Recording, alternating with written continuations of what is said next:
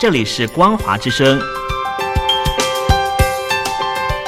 听众朋友，从现在开始，请您一起来关心最近发生的新闻事件。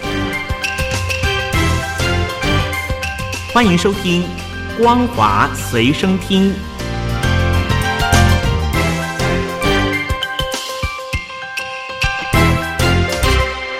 听众朋友您好，欢迎收听《光华随身听》，我是黄轩。今天是中华民国一百一十年三月八号，星期一，带大家来关心重要的新闻讯息。截至二月底，中国大陆累计施打五千两百五十万剂新冠肺炎疫苗，接种率只有百分之三点五六，距离八成的群体免疫目标仍然非常遥远。根据报道，中国疾病预防控制中心的主任高福，他预估最快明年中旬接种率才能够达到七到八成。对于疫苗保护力的持久性，高福也坦言不确定。香港一周内先后有两人疑似接种新冠肺炎疫苗后死亡。港府原称并无太多市民预约后打退堂鼓，但昨天已经封口，并未再公布疫苗的预约数字。媒体查问只有回复没有补充，难以得知事件是否令预约数字再下跌。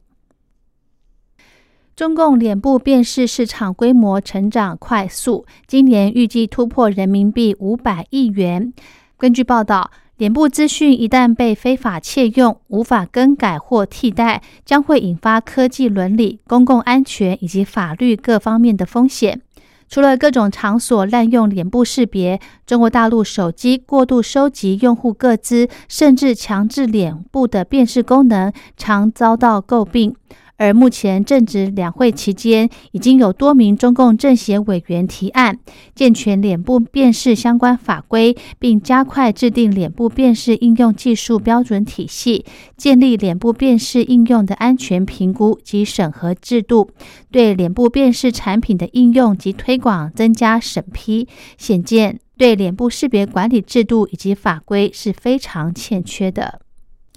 中国大陆经济发展面临不少风险挑战，宏观杠杆率昨天一年因为疫情急速攀升，监管单位集思遏制金融泡沫。根据报道，外界认为今年大陆经济增长可望突破百分之八，而且两会召开前，各地提出百分之六到十的不等经济成长目标。但中共今年只有定下百分之六的目标，凸显中共中央对大陆经济前景不如外界乐观。有报道显示，二零二零年大陆宏观杠杆率从二零一九年底的百分之两百四十六点五攀升到两百七十点一，增幅百分之二十三点六，是二零零九年以来升幅最高。另外，有银行系统坏账压力升高等窘况。也需要尽快处理。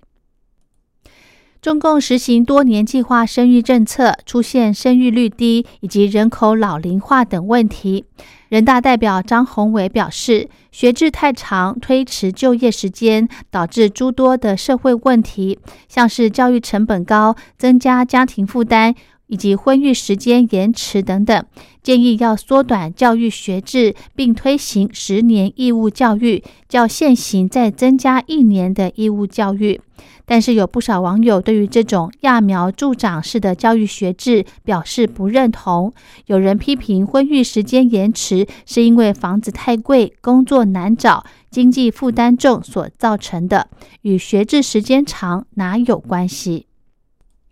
去年十二月展开疫苗施打计划的以色列，目前已经有超过三百七十万人完成两剂辉瑞以及 B N T 疫苗的接种。以色列总人口大约九百万人，以色列国内已经接种第一剂疫苗将近五百万人。以色列在上个月推出绿色护照计划，允许能够证明完成疫苗接种的人和曾经感染新冠病毒肺炎痊愈者前往健身房、游泳池和其他设施，只是人数受到限制。然而，今天重新开放餐馆、酒吧等服务业，更受到各界高度预期，因为这代表着和许许多多以色列人日常生活息息相关的服务业恢复营运。目前，餐馆只能开放客容量的百分之七十五，上述人限一百人，而每张桌子必须距离两公尺。现在持有绿色护照者也可以到酒吧点杯饮料，但还不能和隔壁的陌生人聊天，因为以色列当局规定，两个位置之间必须保留一个空位，除非客人是同住者，才能够坐在一起。露天座位的餐饮则不需出示绿色护照。好几个月没到教室上课的学生，也将开始在本周重返学校。饭店举办活动的场所、运动设施和参拜场所也对持有绿色护照者开放，但仍有相关的限制。至于机场关闭而滞留海外的以色列人，在本周也开始获准返国，在七号开放一千人入境。缅甸九个具有影响力工会组成的联盟在七号呼吁所有的缅甸人民停止工作，以试图对抗军方的政变夺权。缅甸军方在二月一号发动政变，推翻了文人政府。缅甸服装工人联合会主席莫桑达敏表示，他相信大多数的工人都会参与。他还说：“我们敦促持续罢工，直到铲除独裁统治为止。”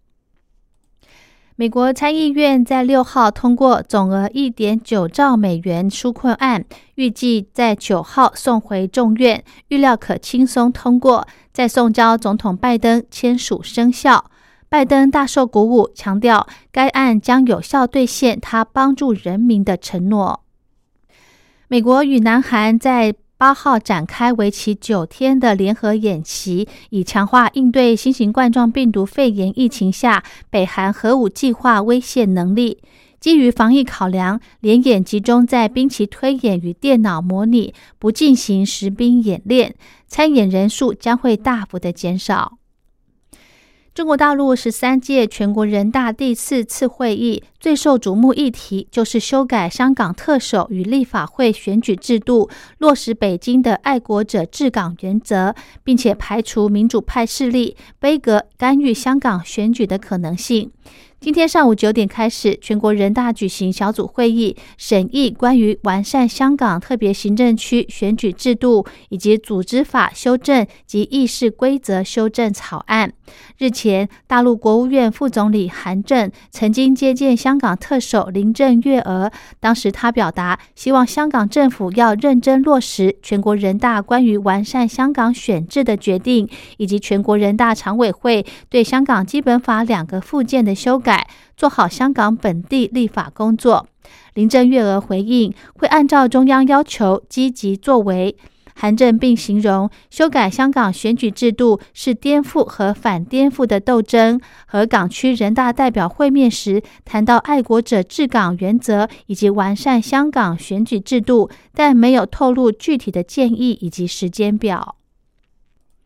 瑞士公投以微幅差距通过，禁止在公共场所穿着遮住整个脸部的罩袍。瑞士这项赞成禁止遮住全脸的公投，虽然没有提到遮住整张脸的罩袍布卡，或只是露出眼睛的尼布卡，不过议题焦点毋庸置疑，在其他欧洲国家和部分穆斯林为主国家通过类似的禁令后。瑞士经过多年辩论，如今还是举行公投。根据统计，瑞士几乎没人穿着布卡，戴尼布卡的妇女只有大约三十人。一个名为“紫头巾”的女性穆斯林团体发言人说：“这项公投一无是处，还带有种族与性别歧视的意味。”瑞士穆斯林中央委员会表示，将对实施禁令的法规提出法律挑战，并且募款帮助被罚款的妇女。